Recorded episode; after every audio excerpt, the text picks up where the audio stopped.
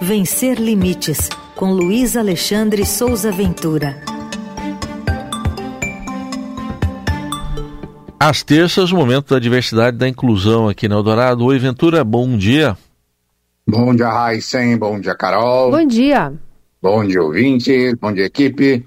A gente vai trazer hoje com você destaques do Atlas da Violência de 2023, voltado para a violência contra pessoas com deficiência. O que, que revela tudo isso, hein, Ventura?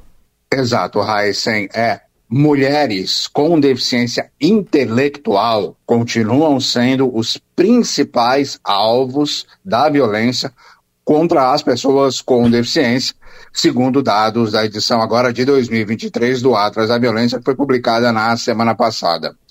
É, o estudo coordenado pelo IPEA, que é o Instituto de Pesquisa Econômica Aplicada, ele mostra que para cada 10 mil notificações de violência contra pessoas com deficiência, 45 vítimas são mulheres com deficiência intelectual, um número muito mais elevado do que o que é registrado contra homens com deficiência intelectual, que foi de 16,2 vítimas. Então, 45 são mulheres e 16 são homens com deficiência intelectual.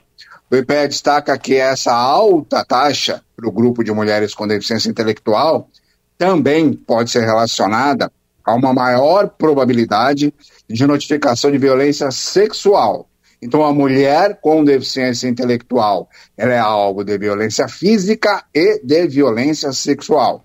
E, além disso, o Atlas diz também que as taxas mais elevadas de notificação de violência contra pessoas com deficiência são observadas principalmente nos grupos de indivíduos com deficiência intelectual.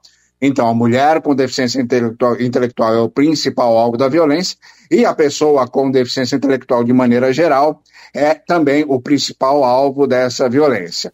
E aí, na sequência, em segundo, em segundo lugar, ficaram ali as pessoas com deficiência física, depois pessoas com deficiência auditiva e depois pessoas com deficiência visual. Todos os números estão ali explicados no blog.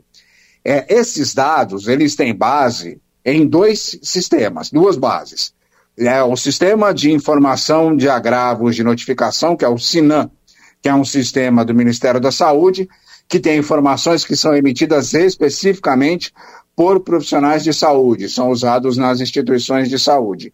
E a outra base é a Pesquisa Nacional de Saúde, que é feita pelo IBGE.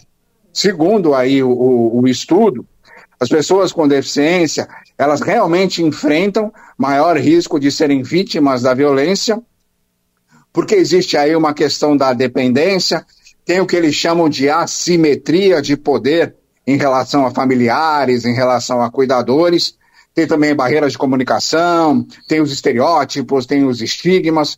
Então, todas essas questões elevam a possibilidade da pessoa com deficiência ser vítima da violência.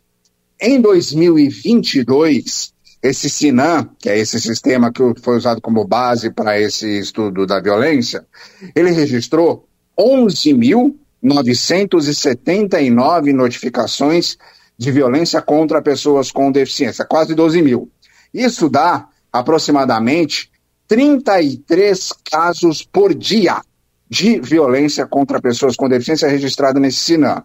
A maioria de mulheres, é, sempre mulheres, é, desse total, maioria entre 10 e 19 anos, pessoas jovens, e mais uma vez, mais da metade, 55%, pessoas com deficiência intelectual. Na ouvidoria é, Nacional dos Direitos Humanos, que é um sistema que faz parte ali, um, um, 181 do sistema de denúncias, foram registrados também no ano passado 38.240 ataques a pessoas com deficiência. Isso dá 10% do total de registros desse sistema no ano passado. Esses números que eu falei agora, tanto do Sinan quanto do, do Observatório da, da Ouvidoria Nacional, eles agora estão disponíveis num sistema que o governo federal lançou ontem, que se chama Observa DH, que é o Observatório Nacional dos Direitos Humanos, foi lançado ontem pelo Ministério dos Direitos Humanos, e eu coloquei o link lá no blog. Para a gente concluir, o Atlas da Violência, Atlas da Violência, os dados sobre pessoas com deficiência, eles só foram incluídos a partir do ano de 2021. Mas as informações ainda são incompletas, porque elas não contemplam, por exemplo, homicídios, elas não contemplam casos de violência psicológica. E as fontes desse estudo, para as pessoas com deficiência, elas ainda ficam restritas ali a questões de postos de saúde. Não teve atlas da violência em 2022. Então teve o de 2021, que foi o primeiro com informações sobre pessoas com deficiência, e agora o de 2023. Para finalizar, apesar da lei e das obrigações públicas, a violência contra a pessoa com deficiência, ela permanece aí parcialmente invisível, porque ela não é organizada de maneira especializada nos registros policiais. Já falamos sobre isso aqui anteriormente. É, só para a gente dar um número, o Anuário Brasileiro de Segurança Pública, divulgado no último agora mês de julho, elaborado pelo Fórum de Segurança Pública, é, tem dados dos boletins de ocorrência do ano de 2022 mas ele não tem dados específicos sobre pessoas com deficiência, porque os pesquisadores não encontraram nesse grupo de informações detalhes sobre a vítima ser ou não uma pessoa com deficiência. Então, não havendo essa informação, não há como estabelecer se a vítima é especificamente uma pessoa com deficiência. Para finalizar, é importante a gente destacar que é urgente, muito urgente, que governo federal, governos estaduais, governos municipais, autoridades públicas de segurança criem uma estrutura efetiva de qualidade que funcione, uma rede de proteção para as pessoas com deficiência intelectual, principalmente para as mulheres com deficiência intelectual, porque é um elevado número de ataques de violência, inclusive violência sexual contra mulheres com deficiência intelectual. Isso tem que ser combatido com rigor máximo, inclusive com rigor da lei na punição às pessoas que praticarem esse crime, Raíssa Carol. É, e, e, é o que você diz aqui para a gente sempre, né? Essa falta de dados, essa invisibilidade em dados também acaba refletida na invisibilidade de políticas públicas, porque aí o poder público não tem algo para se balizar, muitas vezes também não, não quer ter, né? Não quer ter um número ali escrachando uma mudança de, de rota, investimentos, enfim. Mas essa invisibilidade faz com que é, é, fique mais difícil se colocar em prática políticas públicas, se engajar né, em, em fóruns de discussão, enfim, de conseguir recursos. Tudo, uma coisa está ali sempre ligada à outra, né?